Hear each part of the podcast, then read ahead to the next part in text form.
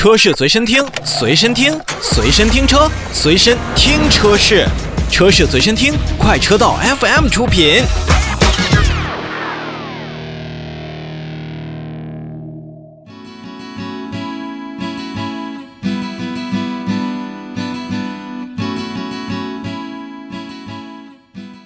首先来看国内汽车市场的八月份的零售量。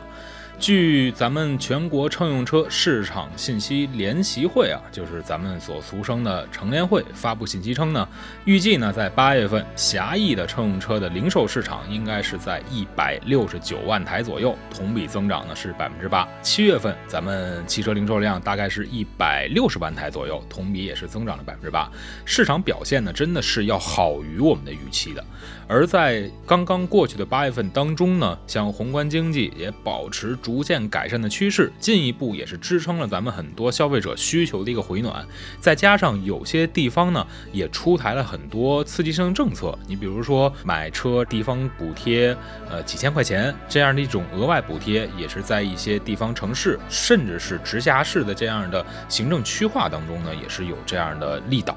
那此外，像厂家包括经销商，呃，在冲击现在全年销售目标的时候，也都会保持着一个比较高的优惠的态势。而这优惠的态势，再加上我们在疫情过后逐渐的汽车行业产业链的复工复产，